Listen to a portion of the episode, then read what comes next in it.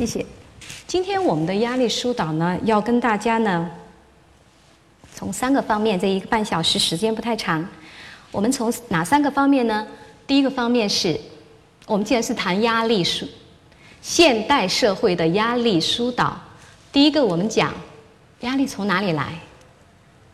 我们经常都说压力，会说我那个图，看我之前的这个图是什么？之前的那个图封面的那个图是一张，这个叫什么？四川话叫啥子？脑壳痛，抠脑壳，是不是？好焦哦，压力好大，抠脑壳，脑壳痛。那是不是脑壳痛呢？那它是什么原因呢？那压力是从哪里来的呢？我们平常。会有一次，我想起来，我们都会说压力大，但是你问压力从哪里来，好像一下又不是完全能够诉说出来。我曾经有一次去给一个企业上课的时候，我到达他们的火车站，他们司机来接我，接我的时候，他非常善意的跟我说，他一看我面相还可以，挺善良的，他希望早一点给我暴露一下底细。他说：“欣欣老师啊，课程呢是两天，那我给你讲一讲。”我们这种企业呢，不像外面的企业啊，不是那种竞争很强，也不是私营企业。我们这个企业呢，其实压力很小的，没什么压力。嗯，所以你要不然你就讲半天，剩下的一天半呢，我们就大麻将，大家耍一耍，把时间留出来，我们玩一玩啊，这个就可以了。我们觉得哪个也很解压，就你就不要给我们上满了。一听到上课，我估计他也脑壳痛一下，那我要上课。哦，我说好哦。谢谢你告诉我这个，我知道了啊。你觉得没有什么竞争的压力？那我们做了两堂课，最后的结果是什么呢？这个课是给他们做的课程，叫员工关爱，是一个关爱课程。那做了两天下来，里面有很多人在课堂上哭，就是多么的克制的局长也会在上面，他们忍不住的哭。我没有去煽动他们，但是因为我们做到了每个人的那个心里面的，包括跟他的。家庭包括他自己的内心深处的一些情感，那同时我们也做出来，这个企业里面有两个抑郁症，一个是重度的。那现在这个重度抑郁症过了两个月以后已经送回去了。那其实这个过程为什么我们通常的人说不出来，而且也不知道这个压力是从哪里来的？那这个就太正常了。正因为我们不知道它从哪里来的，所以我们才显得不知。才会显得那个压力会在我们的生理里会更加的增重，变得更加的严重一些。嗯，问大家一些问题，我自己也在思考。现代社会，我们要是跟以前比，现在很多家庭里面是啊三代同堂，甚至有四代同堂，因为现在的这个条件好了，寿命也长了。那中国人重孝道，喜欢四世同堂，大家住在一起。再加上有很多现实的困难，现在要养孩子，那父母通常是要跟自己住在一起的。遇到这种情况的时候，我们就会发现，老人跟孩子、上辈跟这一辈，其实我们在很多上面有会非常多的不一样。虽然在理智上我们都知道。但是在情感上，在平常的行为当中，他会非常的阻碍我们的心情，包括我们的行为。我就清晰的记得我的一些家长，当我在上课，每次上了课就会说：“欣老师，你这个方法很好，我们回去单独用了一下，对我们女儿、对我们孩子一用就有效。但是我们有一个很大的一个问题，这个问题就是我们爷爷奶奶家里还有老人在，请问我们怎么去跟老人上课？怎么把老人弄来也上课？”那我告诉他们，这个几率是百分之三，有可能他会来上课，基本上是不太可能的。那我们又应该怎么办呢？那这些都是我们很现实的焦虑。好，我就想说，可能我们年轻人的焦虑，我们老人理解不了，为什么会出现？为什么我们当年只要吃有吃就可以了？可是现代人是挣的更多的钱，升更高的职位，不是应该压力变小吗？但是压力反而不小，反而增加了。当我们考上了一个重点的大学，我们当我们进入了，因为以前小的时候，妈妈不是说的好好学习，然后干嘛考一个好的中学？好，考一个好的中学意味着什么？考一个好的中学就意味着你身边的同学、教学的老师会好，同学会好，所以然后你又上一个更好的学校，上一个更好的学校干嘛呢？上一个更好的学校，你可以找一个更好的工作，上一个更好的工作干嘛呢？上一个更好的工作，你就可以过一个幸福的生活。然后我们那一代可能七零后、八零后、六零，也就有可能是按照这个步子来走的，因为我们生活在改革开放这后面，改革开放以后的这个年代是比较顺畅的。那但是我们发现不是这样，在我这里来做个体咨询的学生，厌学的学生，几乎没有其他一般中学的，都是名校的，都是比较厉害的学校的。那为什么是厉害的学校？因为厉害的学校可能带给我们的压力的环境是不一样的。所以，为什么挣更多的钱、升更高的职位，我们压力不减反升？还有，我在想，为什么现在和几十年前的压力到底有什么不一样？说好像说不清楚，但是我们觉得应该不一样。那老人跟小孩有压力吗？我们总觉得中年人的压力很大，老人应该没压力了吧？他们不需要还贷，他们有他们有退休金，他们有年轻人养着。他们也不参与竞争，他们每天可以跳广场舞，他们可以发泄，他们可以出去玩，可以夕阳红，他们应该没什么压力了吧？那他们为什么也有压力？小孩子呢？我这里有两岁，最小到我这里来咨询的有两岁，都还不到三岁。原因是因为他惊恐，惊恐的原因是因为他老人带着他在外面走路的时候带去散步，老人突发那个心梗，他看到了孩那个老人的呃躺在地上摔在地上的血泊当中。但这个孩子没有来进行创伤后的应激障碍，包括脱敏的治疗。那家长用的是遗忘，但这个遗忘治疗并没有对孩子有效。那一年以后，这个孩子的惊恐就经常发作。那大人就不懂了，你说我们小的时候不也经常见到这些吗？我们怎么就没惊恐啊？还有很多现在当这个青春期家长、青春期孩子的家长说：“哎，我们青春期的时候不也那么过来的吗？”我们怎么就没跑就没跑出去？我们怎么就没有抑郁？我们怎么就没有强迫症？我们怎么就没有焦躁焦虑？我们就怎么还活着的？我们还活得不错啊！那不就是应该要接受困难吗？为什么现在的孩子动不动的我们看他们，我们就是说他们是颗玻璃心？但这个玻璃心，我们又理解他多少呢？他为什么会有玻璃心呢？他为什么跟我们不一样啊？原因是什么呢？所以事实上，在这个里面，我们很多时候都会讲说啊，明明，比如我们的影星，四月一号那一天，很多人都会去回追忆的。我们的哥哥，他缺地位吗？不缺。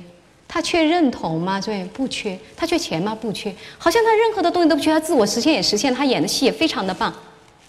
他最后走的时候写的是什么？为什么？我还是得不到大家的理解。所以，我们现在有的年代的，就是我们有，我们很多时候会很难理解，说为什么理得不到别人的理解，会成为我们人生当中非常大的一种痛苦以及一个压力的来源。这是为什么呢？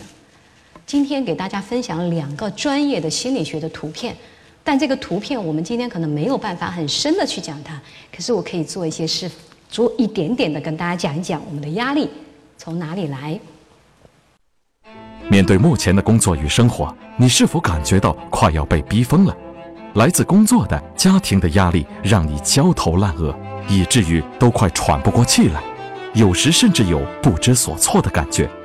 那么，身处此境，在这么多的压力威胁到你的身心健康之前，你是否想到了解决的办法呢？普通人我们会说，压力一般来讲，在很多的心理鸡汤或者一般的书里面。我们会讲说，压力通常是求求不得，放放不下，是不是有这种说法？我们叫卡卡那个字，中国字非常的有意思。中国那个字卡字怎么写的？一个上一个下，少一横，就是上也上不去，下也下不来，就卡住了。这样的状况有没有？有，很多场合都会有。那现实焦虑背后的心理压力是什么呢？我们把它比喻成两类，所以求不得。我们从小是不是在竞赛当中长大的？我们要排名不？排不排名？要排。在单位里面排不排级？要排。所以我们从小是比赛型的，比赛者就是我们要求要更好，我要更好。还记不记得我们一般来讲九十五分考了回去，孩子拿回去跟妈妈说：“我今天考了九十五分。”家长怎么说？我们家长一般习惯性会怎么说？班上有没有一百分啊？考了九十五分的问题回来是说哦，考了九十五分啊？那你们班上有一百分吗？孩子说没有一百分，那最高分是多少啊？是不是这样的？有，考了九十五分，真不错。那你还有五分呢，是错在哪里啊？好好看一看，哪个地方做错了，仔细研究一下，总结一下。好，这次不错，下次要努力哦。这次已经前进了三名，下次前进两名。妈妈看好你哦，加油！妈妈永远爱你。这样的话听过吧？我们小时候没听过，但现在的孩子听过，因为现在的家长都看了书的养孩子。哦，书上说的要这么讲。好，所以我们现在的孩子经常会听到。那听到这些的时候，孩子的内心是什么样的一个状态呢？还有一个叫做我们在社会上说的放不下。这个放不下是什么呢？有一种语言是说我没有办法。我们经常会不会说我没有选择？经常四川人说的，我也没得办法的嘛。我没办法，我没有选择，我没有出路，都是他逼我的。如果是这样的心态的话，我们心理学上一个前面一个我要更好，我要更好，我不够好，那个叫祸害自己。如果说我们认为是别人害我们的，我们就有个仇恨的心理，这会给我们压力，这叫我们要去祸害别人。这些事件我就不说了，最近一一出现的一些新闻事件，大家都可以用这样的一个内心的一个压力、一个心理压力的这样一种根源去找。要么没有放过自己，要么没有放过别人。不放过别人的原因是，是你造成了我这样；不放过自己的原因是我没有我想象的那么好，我没有得到认可，我要更好，我要更好才可以。好，来给大家分享两个图。第一个图是这一个部分。我要跟大家分享是关于我个人，就是我。我们刚才说了一个是没放过自己，二个是没放过别人。那一个就是关于我自己，一个是关于人和人的关系。那关于我自己，这个图应该不陌生吧？很多人都看过马斯洛的需求理论，了解吗？了解。马斯洛的需求理论告诉给我们，他最早提出这个理论的时候，他用的是一个三角，用的是一个这个我们看上去是一层一层的阶梯型的。但是在最近的三十年的心理学研究里面呢，会认为这样的需求它也不完全是一步一步一步一步，比如说走到第一排我们才能去第二排，走了第二排才能去第三排。那现在呢，我们的研究呢是说，它可能很多时候也会有交替，它不是会说非要生理需求全部百分百的满足我才可能去到安全需求。简单讲一下什么叫马斯洛的需求理论，就是他他的理论提出来。人们为什么我们要讲需求？我们第一个讲的求不得嘛，对不对？刚才说的心理要求不得，那我们求什么？我们在求什么？我们不一样的人，不同年代的人，不同时代背景的人，不同家庭背景的人，不同父母期望长大下的孩子，不同学校的氛围，不同的单位，不同的企业，不同的文化。不同的现实的情况和现实的阶段阶段，我们需要的东西肯定不一样的。第一个，首先是我们基本的前两个都是我们的动物性的需求。第一个需求就是吃、喝，要吃饭，要喝水，要呼吸，要有空气，这最基本的，还要有生理平衡，内分泌失调是不是一个病？那就是新生疾，现在属于我们新生疾病一科的，很多时候身体检查没有任何的问题，正就是身体检查出来的指标没问题，但是他就是头痛，就是心慌，这个叫新生疾病。目前省医院已经有新生疾病科，单列了一个科室，专门治疗新生疾病。那所以首先是生理学，也包括我们说的性，性的需求。曾经有一个笑话，曾经一个段子讲说，男人的需求在婚姻的需求非常简单，只有三个：第一，给他吃；第二，陪他睡；第三个，不要看他手机。那这三个需求在这里面，第一个是生理需求，第二个也是生理需求，是很正当的。那如果没满足，那当然他就只有出去满足嘛，这个也很正常。所以说，这个是从需求来讲是正常。当然，我们还有道德。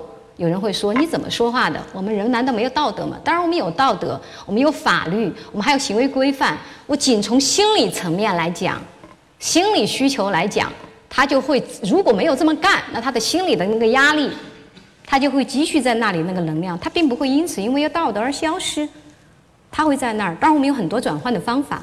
那所以还有性的需要，这是动物本能。第三，不要看他手机是什么，不要看他手机是在里面的，他的安全需要，他的尊重的需要。每一个人都希望自己是在一个安全的、有自由的。我们无论是人身的安全，还是我们精神上的安全、财产的安全，有没有？有。当我们有生存需要以后，满足以后，通常我们才有安全的需要。为什么经历过六零年代、六一二年的人，我的爸爸？他们对生活现在现代社会的满足感和幸福感远远超过于我们。为什么？因为他对他们来说最需要的，他们当时的记忆是连吃的人要饿死的。现在吃多么好，现在的社会的发展多么的稳定，现在的吃的东西随时都买得到，物质多么的丰富，所以他们的需要在这个地方满足，他们已经满意。然后再往上面走，安全需要，再满足以后，在上面是什么？归属需要。归属需要是什么？为什么我们要在单位上班？为什么我们要去学校上课？我们需要，我们要有一种人，我们要归属于，有一种融入感。那在归属需要，我们还有要有人对我尊重。我们还有这样心理层面的需要。在上面是什么？自我实现的需要。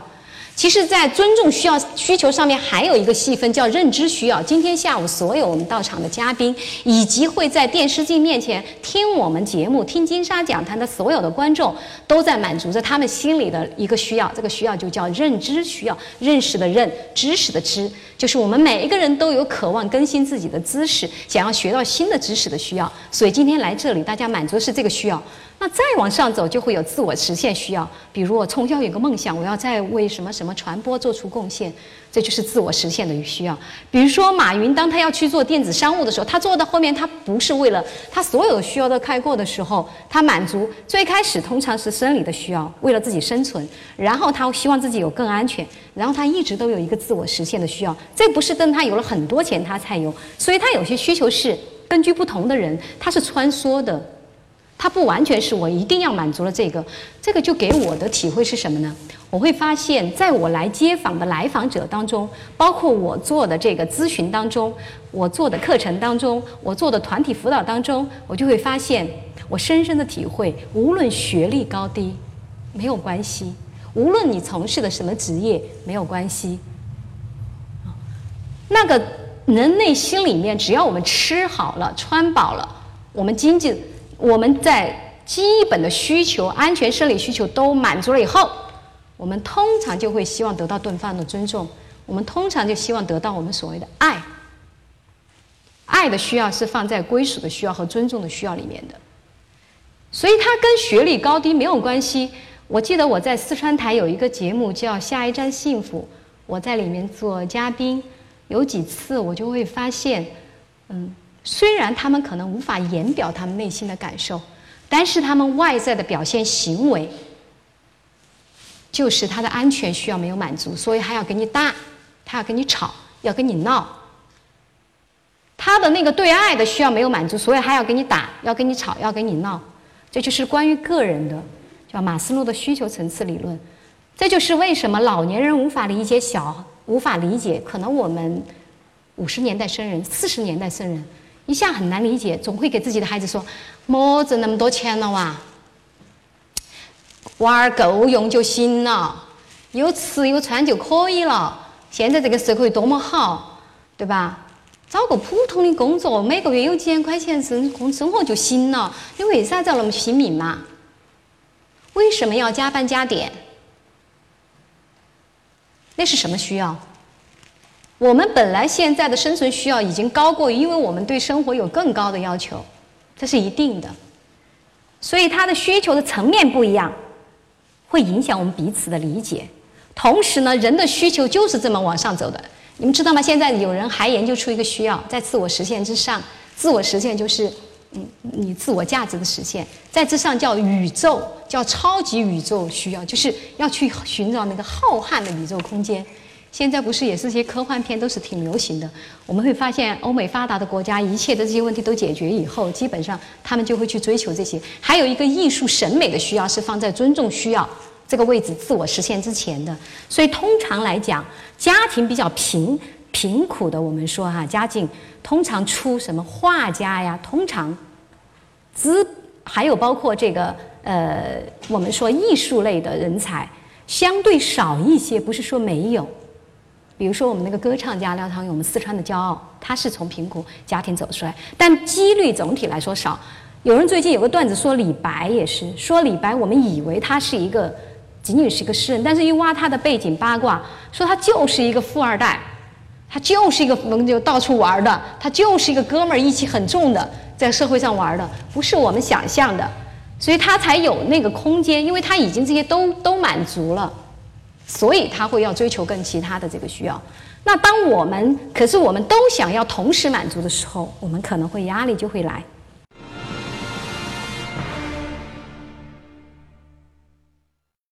现代社会生活节奏加快。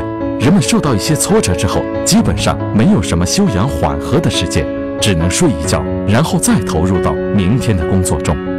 这样的生活持续下去，压力就会慢慢的积累。那些本来微小的压力积累起来，就会造成严重的问题。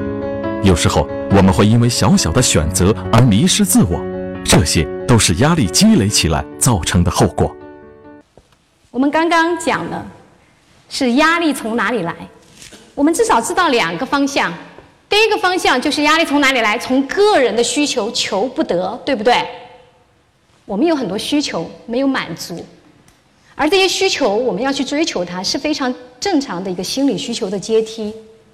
只要我们是人，而且我们活在现代这个社会，我们不可能八十年代跟六十年代跟四十年代我们的社会背景不一样。所以我们要想追求的东西、需求东西也不一样。举个简单的例子来讲，如果说我们在六十年代生人、四十年代生人觉得和平就可以了，真的和平很重要。但是我们八十年代、七十年代生，像我这样七十年代生的，我们生下来就很和平。这个需求不需要我经过去体验说不和平的时代，然后我觉得和平是一个很大的事情。所以我觉得那个和平就是天天的。就是天然的，所以我对那个需要是很一生下来就满足了我的安全的需要，那我就会去到更高。现在九零后的孩子有几个是饿过的？我们还饿过，我记得，我们还有生存的需要。我们进大学的时候还要节约钱，不然的话不够花，大人的钱不够。但现在九零后有没有饿过的？那我倒回来六个人煮饭，对吧？今天有鸡汤，明天有鸡翅，后天而且端上桌以后，全家人都是给他一个人吃的。我跟一些爷爷奶奶讲，我说爷爷奶奶呀，你们来听，你们爱孩子吗？爱自己的孙子吗？爱呀，爱得很。我说怎么爱的？把最好的东西给他吃啊。为什么？因为当年爷爷奶奶的需要，那个需求里面很重要，就是要吃好的，所以把这个给他吃。但是我就跟爷爷奶奶说，你们爱错了。为什么爱错了？因为这样爱的话，我就问啊，爷爷奶奶希望你们的孩子以后长大以后成为怎样的一个人啊？他们说成为一个感恩的人、善良的人，成为一个孝顺的人，成为一个能够体谅他人的人，能够尊重老人的人。我说，那你既然希望他尊重老人，为什么你就做一件事情？今天回去以后就把桌子上最好吃的那个大腿挑给自己吃。他说为什么？说因为你要让他看到啊，要尊重老人啊。那我们希望他尊重老人，但是我们给的需要是我们是全部都给他吃。请问一个从小生长在天天这些都能够满足的人，他能体会到这个这个还能是他的需要吗？肯定不是。第二，他会很自然认为你们都应该给我这些，你们是应该给我的。我打闹啊，最终你们要回到我的身边是应该的，这就是我先天我就应该得到这些。所以他。不可能在这个过程当中去学到说我要尊你说我给你讲道理，那我们比较道理就讲道理，但讲道理显然是进不去的，所以这个是我要跟大家讲的压力从哪里来里面的两个图，它是从我们个人的需求和人与人的关系。那压力到底给我们带来什么呢？我们这里没有压力的人举个手看一看，没有。我们这里有压力比较大的举手看看呢。有，那儿悄悄地举起了一只手、两只手、三只手、四只手、五六。那剩下没举手的是什么意思？哦，不大不小，刚刚好。是吗？大概是这个意思，是这个。也没举手的意思是不大不小，刚刚好。好，看看我们从生下来，活着容易吗？不容易，哪个年代都不容易。五十年代生的人会说：“你们现在孩子多幸福啊，多容易呀！”看了我们马斯洛的需求图，知道他们也不容易吧？因为越往上面走的需求越辛苦，而越不能得以理解，越是看不到。所以生下来，我们你想一下，我我在设想九零后的孩子们出生下来，嘣一跑来六个人，然后在教育体制下，大家都关心你的学习，每天回来都是问学习，学校里面讲学习，回来家里问学习。家长说：“我也没办法，这就是我们说的放不下。”家长说：“跟我说没办法啊，老师不可能像你说那么潇洒。”我说：“怎么不能潇洒？”我说：“学习谁的事儿啊？知道是孩子的事儿，我知道是孩子的事儿，怎么你这么焦虑啊，满脸愁容啊？”话是这么说嘛，老师，但以后他长大以后怎么办呢？对不对？他说：“还有现在，你看在学校，这孩子小学，我看妈就愁的不行，我怎么愁啊？”他说：“你看，今天又发微信了，小孩没完成作业，排名排第几？今天又考试了。”我说：“那他又考试了，排第几？跟你的关系在哪儿啊？那对他来讲成绩不好，影响你什么呀？怎么不影响我呀？他以后要不成才怎么办？那不得我还得告照照顾他吗？”听起来都好有道理哦。所以，我我我想刚才做的那个过做的两个人的距离，我们就会发现，妈妈说学习是孩子的事，长大是孩子的事情，但是我们做的很少我们自己的事情，我们经常会又做我们的事儿，上班那么累，而且家长还会说，我也不容易啊，我好辛苦哦，我每天上班那么忙，那么多事儿，完了我还要管孩子，我还得陪他做作业。我说有要求陪做作业吗？老师说的要陪做作业，那个压力在我们的生活当中一圈一圈一圈的。还不要说其他了。现在高龄、大龄的青年有没有有没有成婚的压力？有。结了婚的有没有要孩子的压力？有。养了要了孩子有没有养孩子的压力？有。养了一个孩子还可以，现在要生老二了，老大都要跟你对着干，说生了我就把他掐死。还要做老大的工作，对不对？还要跟老婆做工作，哦，还要准备足够的钱，还要准准备足够的空间。所以我们的压力其实对我们会有用的，会有用呢？怎么体现大家有用呢？我那儿有个气球，那我让他买了气球，那个气球呢就请那个我们的小男生帮我发一下。嗯，如果我们不吹气的时候，它是什么样子？瘪瘪的。当我们吹气的时候，吹完气以后，它就鼓起来了。它为什么鼓起来？里面有空气。它也有空气啊，我们不是真空，它瘪的时候里面也有气啊，也有空气啊。空气多了是不是啊？空气多了，我们还有一个很重要的是，如果你一吹了，吹起来的手一放，它会怎样？又没了，又松下去了。所以说，我们给它吹气的时候，我们的嘴唇是把它封起来的，对不对？那也就是说，这个里面的压力和外面的压力。哪一个压力强？里面把它顶出来。所以我们要有压力，才能昂首挺胸。我们需要压力，我们需要适当的压力。太没有压力的地方，我们可能老了就会后悔。所以我们需要压力，然后我们把它系起来，这就有压力，它才能把这个球吹开来。如果没有压力的话，我一放，我们说我们想要一个。我多想有一个没有压力的生活啊！那我们就把这个球一放，哦，没有压力的生活没有人喜欢，不会喜欢那个的，大家都会喜欢它，因为它很饱满。然后继续吹，有没有人敢把它吹爆？它会不会爆？一定会爆的。所以我们要让它保持。大家注意看，我们手里的气球拿起来，我们看一下。手里的气球，看看左边，看看右边，是不是有大有小？但它都是气球。这就是缤纷的世界，这就是我们和周围的人，我们每一个人都是独特的自我。我们不需要去竞赛，我吹的大比你吹的小，这就是我。所以我们很多时候的压力除了来自于自己求不得，还来自于我们放不下，我们跨到了别人的这个领域里面。所以从从这个角度来讲，虽然压力会给我们带来一定的这个绩效，但是那个压力，第一要适度，第二很重要。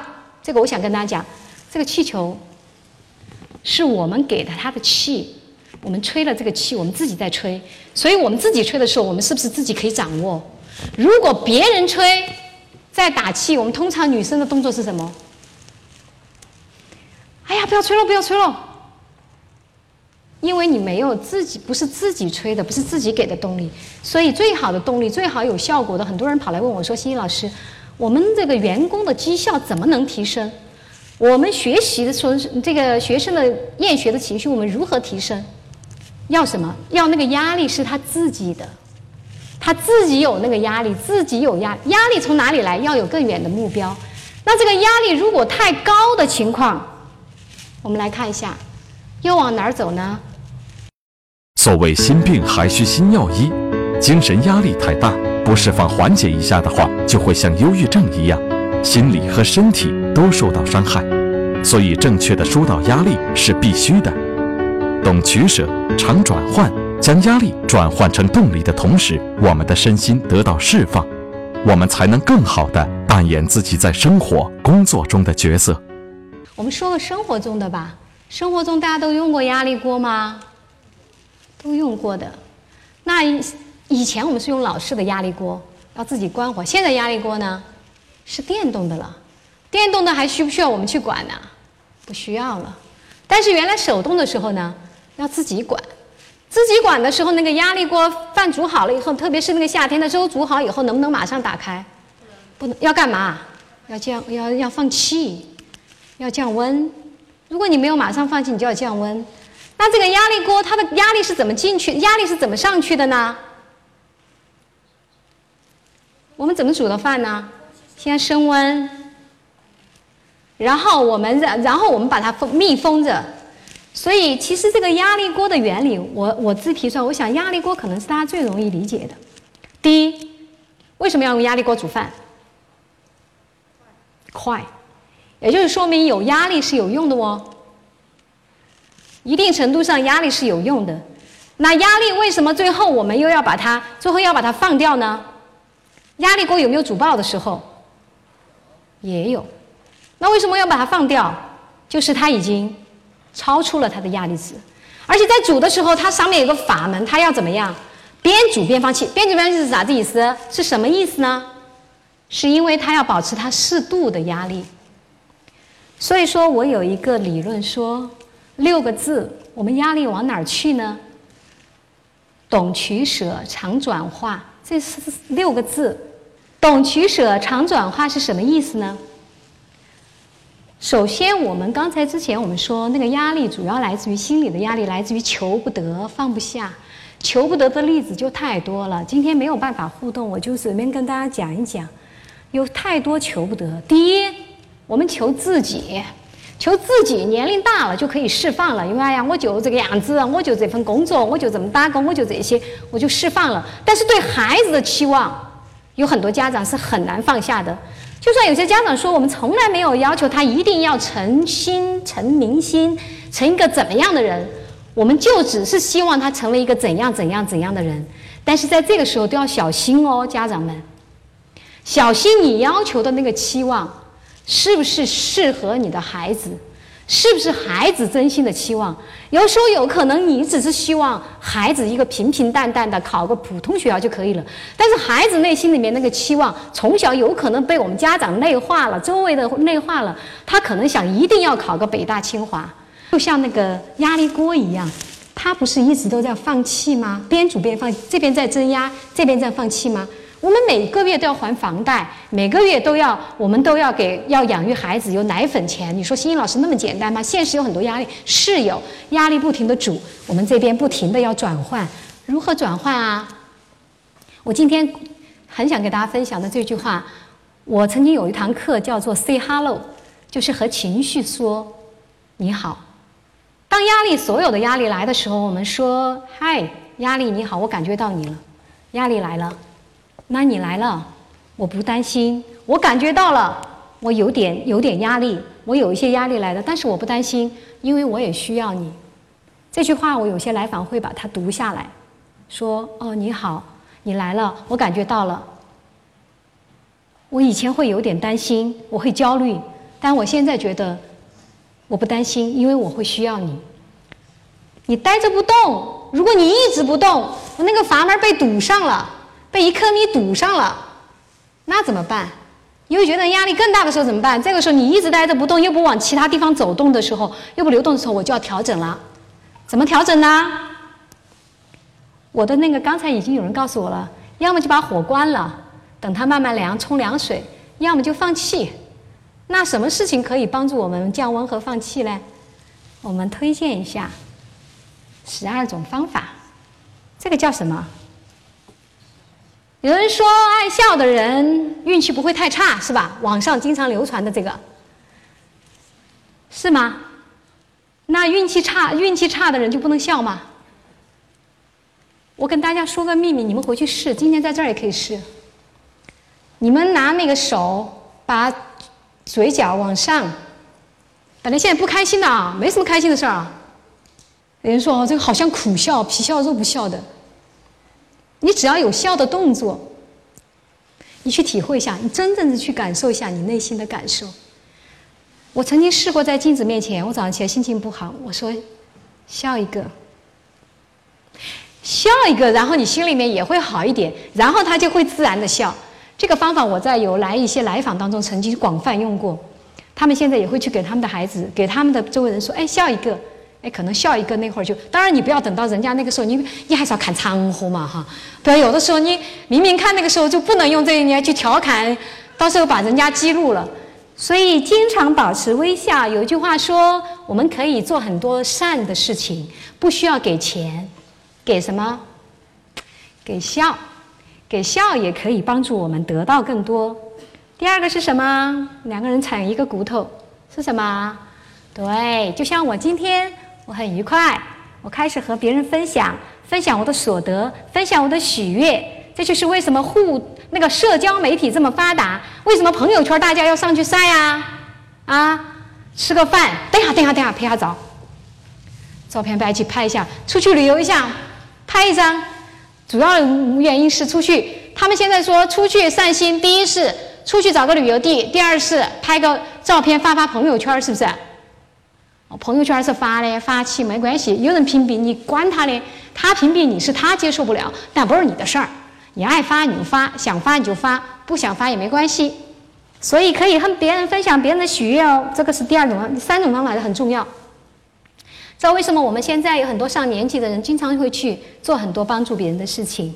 我们现在年轻人也会，我们鼓励我们所有的小孩子开始学会有一种助人，倒不仅仅是道德，他对我们。对自我更加有自信，包括能够缓解乐于助人，能缓解压力。在我们经心理学上有一个非常伟大的一个催眠治疗大师，叫艾瑞克森。他曾经治疗好一个深度抑郁的人。他经过创伤以后，他失去亲人的创伤，他是深度抑郁，没有吃药，他怎么治好的？给他叫非洲菊的故事，那么大家都可以查。他发给这个病人一个非洲菊。说你你你去给你的隔壁邻居种上二十盆非洲菊，把那个种子拿过去，盆盆翻过去，你帮他们把这个花放在他们的门口，帮他们养好，养好你去送给他们。等这一季花打开开的时候，他的抑郁症已经好了。很重要，要保持童心。童心是什么？就是说我不知道，我做不到，哎哎，这个很有意思哦，哎，这个是怎么回事儿？那这个我很好奇。但我们通常权威会怎么说？父母说：“你娃儿吃的这点儿饭还没得我吃的这儿严重。”我跟你说，你这些还你啥子？你你手一动我就晓得你要做啥子。好，你不要跟我来这些，你来这一套，你娃儿你这些事我全给你摸得清清楚楚的。啥子把老汉儿走过好多路，这些你这些东西我咋可能不晓得嘛？那我都很清楚那些有什么。那这样的话会让我们会比较没有新的知识可以进来。也不可能保持一种开放的心态，所以童心很重要，可以减缓我们的压力。最后送大家一句话：说真的，不要轻易跟孩子说“我希望你快乐”，还有更可怕的“我希望你快乐学习”，那个也很可怕。因为学习，我们自己小时候就没有学习快乐过程。请问谁？学习本身是一件艰苦的事情。什么是快乐？当你攀越了那个高峰，站在山顶上看下面的时候，你心里会很快乐，因为我努力了，我走上来了这一步，我站在上面了，我可以看这么这些风景，这是我自己的努力获得，那是快乐。但那个快乐不是常态，所以不要轻易讲说快乐。生命的过，生命我们活着不是为了结果，如果为了结果，就没有必要活着，结果都是一样的，我们。并没有两样，所以不一样的是我们活着的过程，而活着的过程是喜怒哀乐惊恐悲的全过程，这些全过程都要得到我们的接纳。就像那个小孩子两岁多，他很惊恐的时候，我们不要尝试让他遗忘，我们要让他知道，我们受到惊吓太正常了。我们想要保护我们的孩子，保护我们的身边的亲人，不要受到这些，但这些是违背自然发展规律的。他应该是这才是真正的过程。最后，我要特别感谢大家。我觉得，我如果讲的不是很好，大家电视台可以剪辑。可是你们坐在这里一直听我，听了我这么长的时间，所以谢谢大家的倾听。